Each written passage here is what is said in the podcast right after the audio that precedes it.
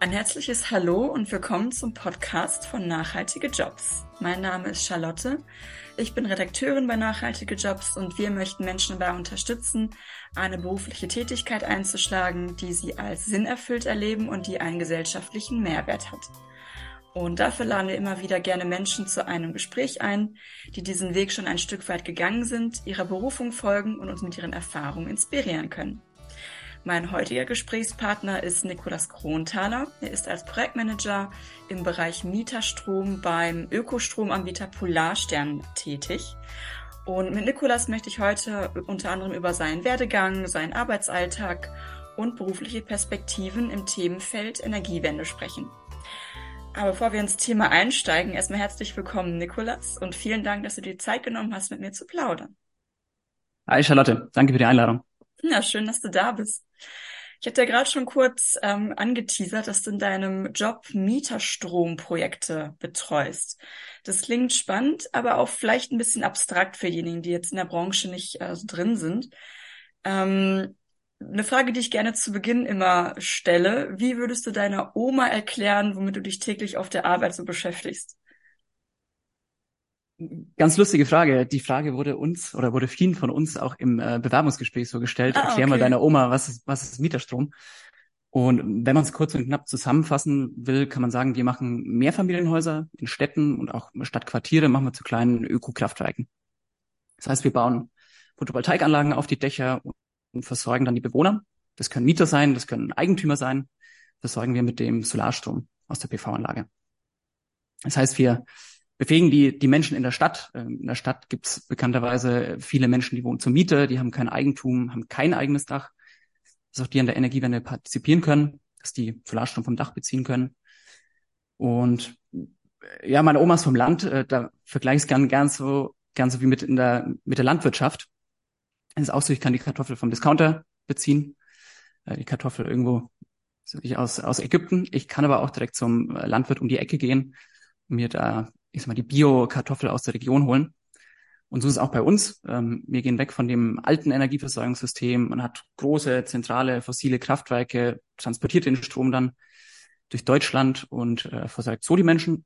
Wir gehen eher hin zu erneuerbarer Energieerzeugung direkt vor Ort, erzeugten Strom und versuchen den dann auch den Menschen möglichst unkompliziert und äh, bequem anzubieten. Okay. Das heißt, der Hauseigentümer setzt eine PV-Anlage aufs Dach und die Menschen, die die Wohnung in einem Haus mieten, die können diesen Strom dann entsprechend nutzen. Habe ich das richtig verstanden und Ganz genau. Ganz grob erklär richtig erklärt. Genau, okay. gibt zwei Möglichkeiten. Entweder wir äh, setzen die PV-Anlage aufs Dach, das heißt, wir können auch in Abstimmung mit dem Gebäudeeigentümer das Dach pachten über eine gewisse Laufzeit, bauen selber die Anlage aufs Dach. Hat den Vorteil, Gebäudeeigentümer muss nicht investieren. Oder er baut selber die PV-Anlage aufs Dach und wir kaufen ihm dann den Solarstrom vom Dach ab und verteilen es quasi weiter an die Vermieter. Okay. Ich meine, viel direkter Strom zu beziehen geht ja gar nicht als dann entsprechend vom genau. eigenen Dach, ne? Super lokal. Und ja, genau. Und falls sich jemand nach diesem Podcast bei Polarstrom bewerben sollte, weiß, weiß er oder sie jetzt auf jeden Fall, welche Frage man sich vorbereiten sollte beim Jobinterview. Definitiv, genau. Ein guter Tipp. Jetzt habe ich natürlich den Plot-Twist vorweggenommen. Müssen wir uns eine neue Frage ausdenken.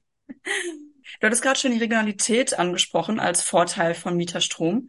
Ähm, gibt es vielleicht noch weitere Vorteile, also sowohl für die Umwelt als auch für GebäudeeigentümerInnen, äh, aber auch für die, für die MieterInnen?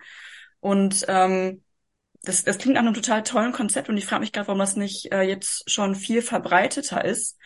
Ähm, vielleicht kannst du noch mal kurz erklären, wo aktuell noch Herausforderungen bestehen für den Ausbau von Mieterstrom. Gerne, also es ist definitiv ein tolles Konzept und äh, das hat jetzt auch in den letzten Jahren schon ordentlich an Fahrt aufgenommen, das Thema Mieterstrom. Ähm, für die Umwelt logisch, wir müssen die Energiewende vorwärts bringen, wir müssen da deutlich schneller werden. Und gerade ähm, die Photovoltaik ist ein wichtiges Thema. Das, die Photovoltaik hat die höchste Akzeptanz in der Bevölkerung, was den Ausbau äh, angeht, vor allem wenn wir eh versiegelte Flächen nutzen wie die Dächer. Wir lösen ein Stück weit ein gesellschaftliches Problem. Wir sind in der Stadt. Da ist es für die Personen deutlich schwieriger, ähm, erneuerbaren Strom zu nutzen. Und das gehen wir eben mit dem Thema Mieterstrom an. Das heißt, der Kunde ähm, hat bequemen Zugang zu Solarstrom. Ähm, der Kunde hat deutlich attraktivere Konditionen, weil der Solarstrom vom Dach natürlich auch günstiger ist. Der muss nicht erst durch ganz Deutschland transportiert werden. Und wir gehen mit dem Strom auch in andere Themen rein, wie, wie die e-, Elektromobilität, den Betrieb von Wärmepumpen. Das heißt, ich kann auch diese Nebenkosten, nenne ich es jetzt mal, ähm, deutlich günstiger gestalten. Ähm, Herausforderungen, ich würde jetzt mal sagen, dass Mieterstrom bisher leider eher ein Thema war für größere Mehrfamilienhäuser, also alles so ab 15 bis 20 Wohnungen. Das waren für uns und auch für andere Mieterstromanbieter bisher spannende Projekte weil die Problemstellung so ein bisschen ist, ob ich jetzt ein Mehrfamilienhaus mit fünf Wohneinheiten äh, zu einem Mieterstromobjekt mache oder eins mit 100 Wohneinheiten. Der Aufwand ist leider ungefähr gleich bisher mhm. gewesen. Also wir hatten die gleichen ähm, kaufmännischen, administrativen Anforderungen. Die Planung ist ungefähr gleich aufwendig. Und auch die Investitionskosten, die dann ähm, der Gebäudeeigentümer tragen musste, waren bisher leider ungefähr vergleichbar. Und deswegen haben sich viele professionelle Mieterstromanbieter eben auch diese Projekte rausgepickt, wo man wirklich den größtmöglichen Impact hat und wo man auch wirklich wirtschaftlich, sag ich mal, spannende Projekte umsetzen kann. Und das ändert sich aber gerade. Das ist auch äh, was Positives, was man vermelden kann. Also es äh, wird gerade intensiv daran gearbeitet, dass auch andere Modelle geschaffen werden, wo sich auch kleinere Gebäude, Bestandsgebäude ähm, einfacher eine Photovoltaikanlage aufs Dach setzen können und dann von diesem Strom profitieren kann. Ja, also das, die Mission ist, dass irgendwann auf jedem Dach mal so eine Anlage steht. Genug, das muss die Mission genug, sein, genau. Genug also, Dächer gibt es ja, also von daher irgendwas, irgendwas muss ja passieren.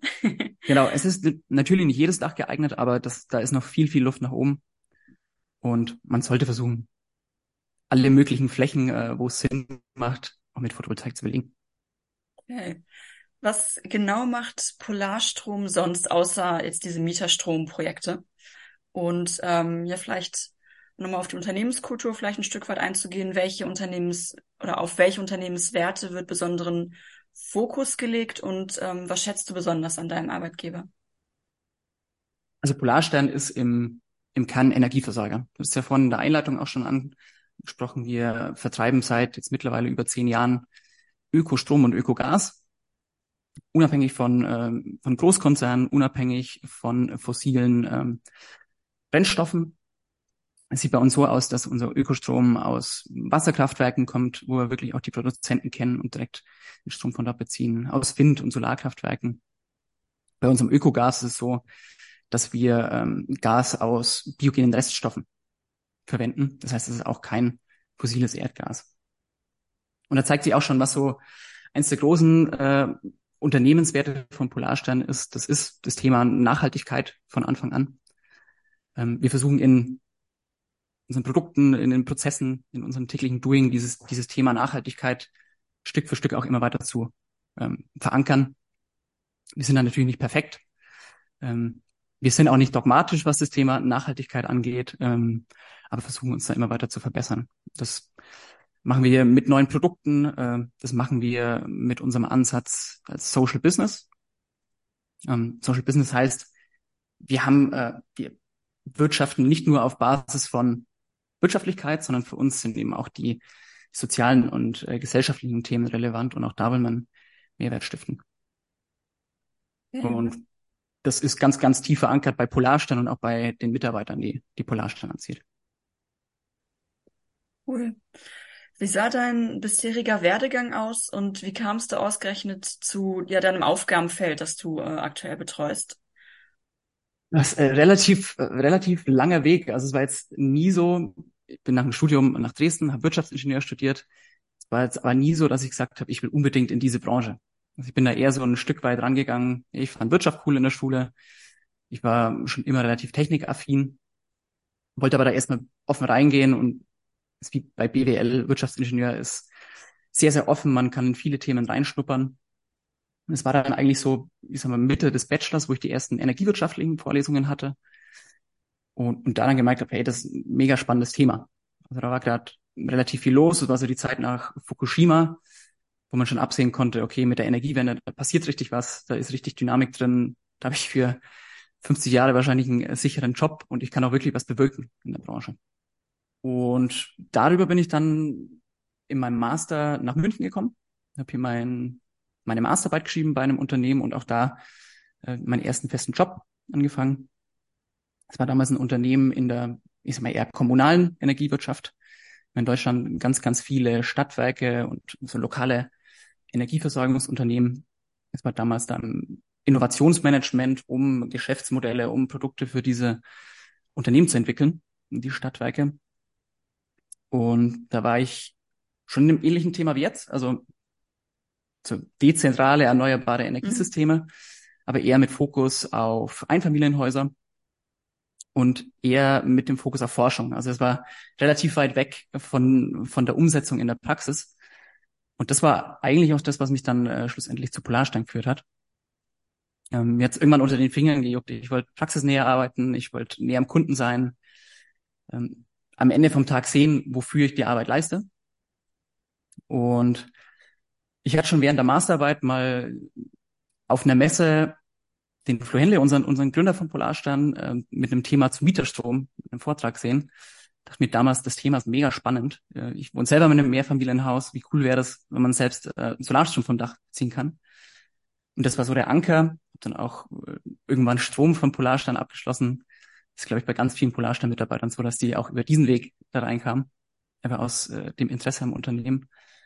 Und dann kam so ein bisschen eins zum anderen. Dann war eine ehemalige Arbeitskollegin äh, bei Polarstern, uns ausgetauscht, sie war begeistert, ich war begeistert äh, nach dem Bewerbungsgespräch und darüber bin ich dann bei Polarstern gelandet. Also zusammengefasst, es war eher äh, das Thema, wie ich zu Polarstern gekommen bin, aber die ganze Unternehmenskultur, der Fokus auf Nachhaltigkeit ist natürlich dann so ein bisschen äh, Kirsche auf der Sahnetorte, muss man sagen.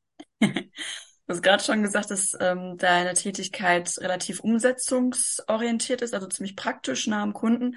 Ja. Wie können wir uns deinen Arbeitsalltag ähm, vorstellen? Und gibt es überhaupt sowas wie einen typischen Arbeitstag oder ja, wie sieht dein Alltag aus im Beruf? einen typischen Arbeitsalltag gibt es eigentlich nicht. Also es ist ein bisschen ein Buzzword, aber es ist eigentlich kein Tag wie der, wie der andere. Aber was man, wie man es vielleicht ein bisschen zusammensetzen, fassen kann, wir Projektmanager im Mieterstrombereich, wir begleiten quasi den Kunden in so einem Mieterstromprojekt vom ersten Kontakt bis zu dem Zeitpunkt, äh, in dem die Photovoltaikanlagen, in dem unsere Anlagen in den Mehrfamilienhäusern wirklich in Betrieb gehen. Das heißt, wir haben Tage, da geht es eher um klassische Vertriebsthemen, also wir haben Kundengespräche, wir hören uns an, was wünscht der Kunde, wir stellen Konzepte und Angebote. Es gibt aber auch Tage, da sind wir voll im Planungsfokus. Das heißt, ähm, wir schauen uns an, wie schaut die Photovoltaikanlage aus, ähm, koordinieren die ganzen Projektbeteiligten, die damit am Werkeln sind. Und es gibt aber auch Tage, da sind wir mit unserem Technikteam auf der Baustelle, ähm, schauen, dass das äh, auf der Baustelle alles so, so läuft wie geplant, unterstützen unser Technikteam. Und so ist es relativ abwechslungsreich. Es ist wirklich von bis. Und es kommt jetzt aber auch nicht zu kurz, dass man wirklich mal im Büro ist und Zeit hat für Weiterentwicklungsthemen, dass man sich mit den, den Kollegen austauscht und dass man auch mal die ganzen operativen Themen so ein bisschen in eher strategische oder eher weiterentwicklungsorientierte Themen mit einbringen kann. Hm. Klingt nach einer coolen Mischung aus, ich sag mal, Schreibtischarbeit, wo man irgendwie für sich irgendwie tüftelt, ähm, vielleicht auch nochmal strategischer Dinge angeht, aber auch dann, sag mal, Außeneinsätze, wo Definitiv. man wirklich vor Ort ja. ist. Hm? Mal eine ganz andere Frage. Was, was wolltest du als, als Kind werden?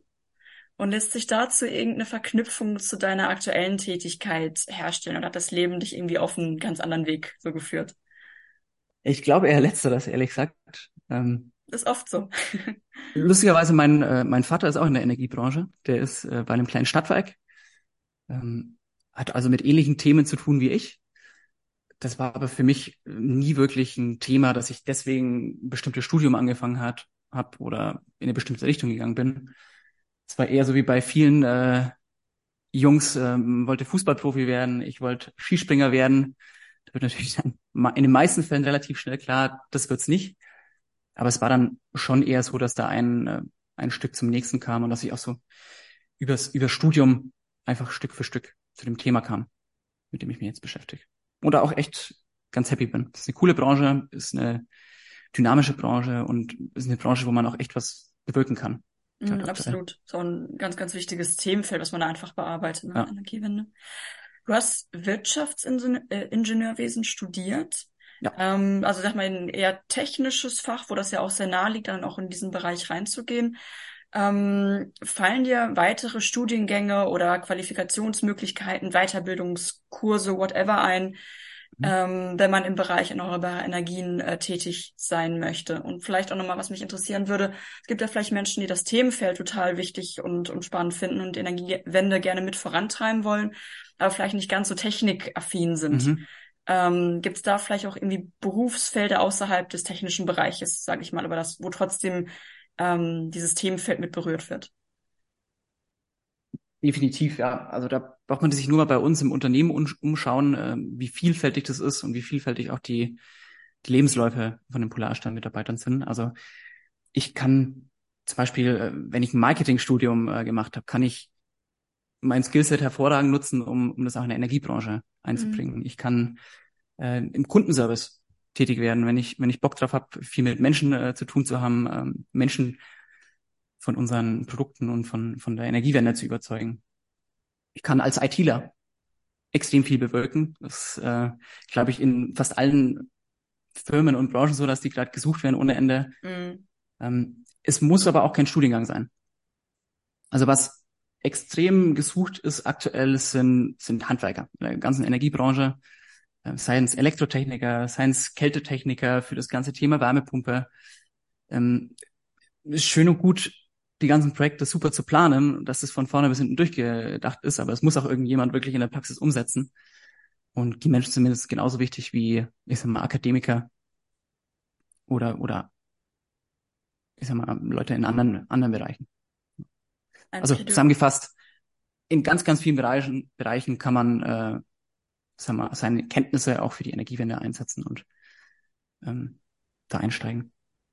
Okay.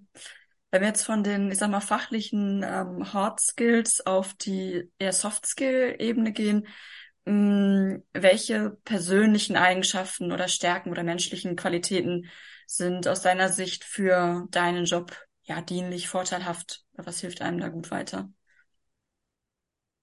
Bei uns im Projektmanagement ist es, glaube ich, zum einen äh, Lust auf Menschen. Wir lernen wahnsinnig viele Leute kennen. Ähm, in so einem Mieterstromprojekt sind ganz viele unterschiedliche Gewerke, Gebäudeeigentümer, die Architekten, die Elektriker vor Ort, äh, die Netzbetreiber, mit denen man sich abstimmen muss. Also man hat wahnsinnig viel mit Menschen zu tun, ist viel so im, im Koordinierungs- und Organisationsmodus.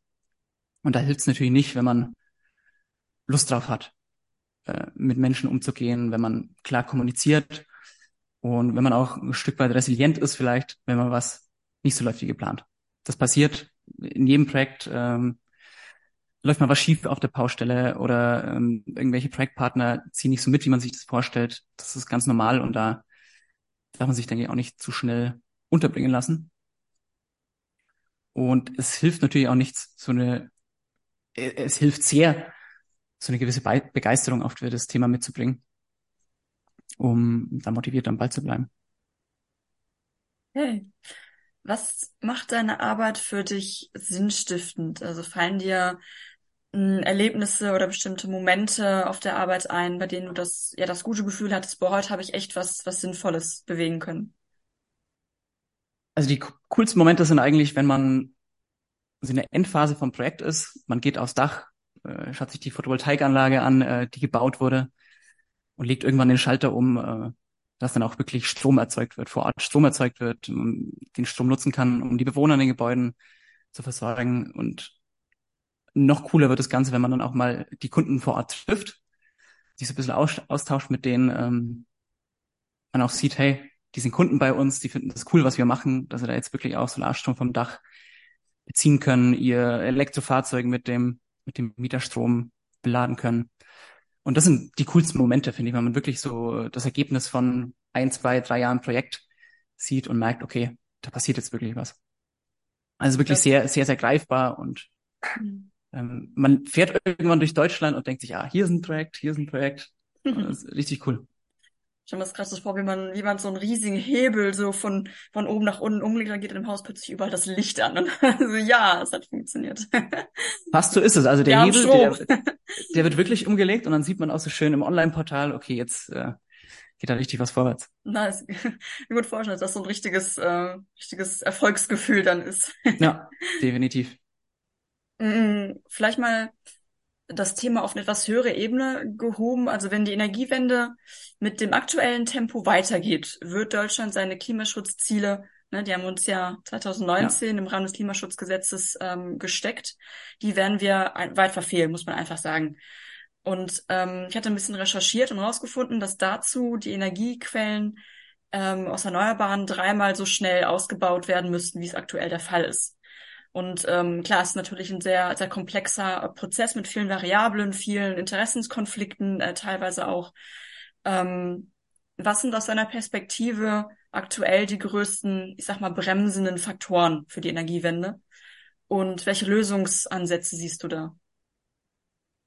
Also was müssten vielleicht Unternehmen nochmal irgendwie verstärkt in Angriff nehmen? Wo müsste die Politik mhm. da auch dementsprechend das Ganze fördern?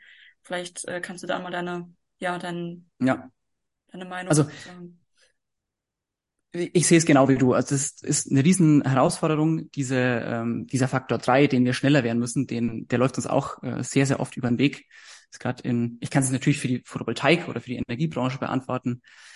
Da ist es das, wir müssen 2030 mindestens dreimal so viel Photovoltaik zubauen ähm, wie heute und müssen das dann auch bis, bis 2045 auf diesem Tempo beibehalten, um auch unsere Klimaziele zu erreichen. Das heißt, es ist eine riesen Herausforderung. Ich bin da aber sehr positiv gestimmt, dass, dass wir das hinbekommen.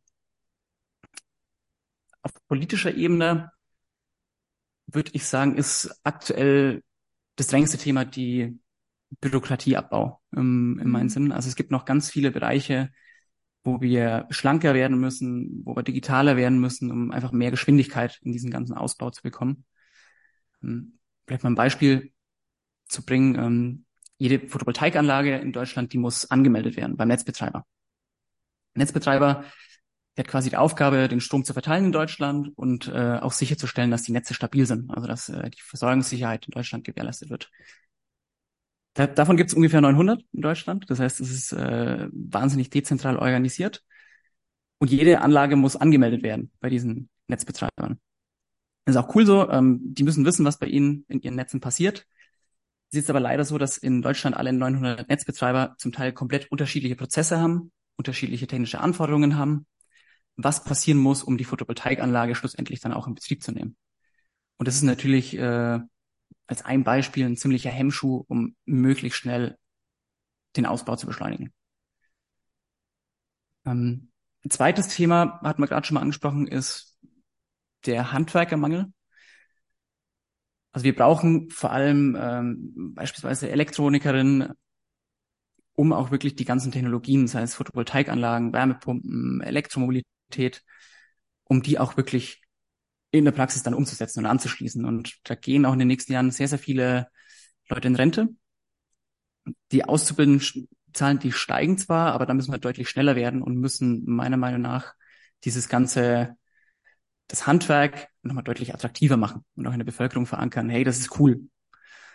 Die Kinder müssen nicht studieren, äh, das Handwerk ist äh, mindestens genauso wertvoll und mindestens genauso nachhaltig und sinnstiftend wie ein Studium.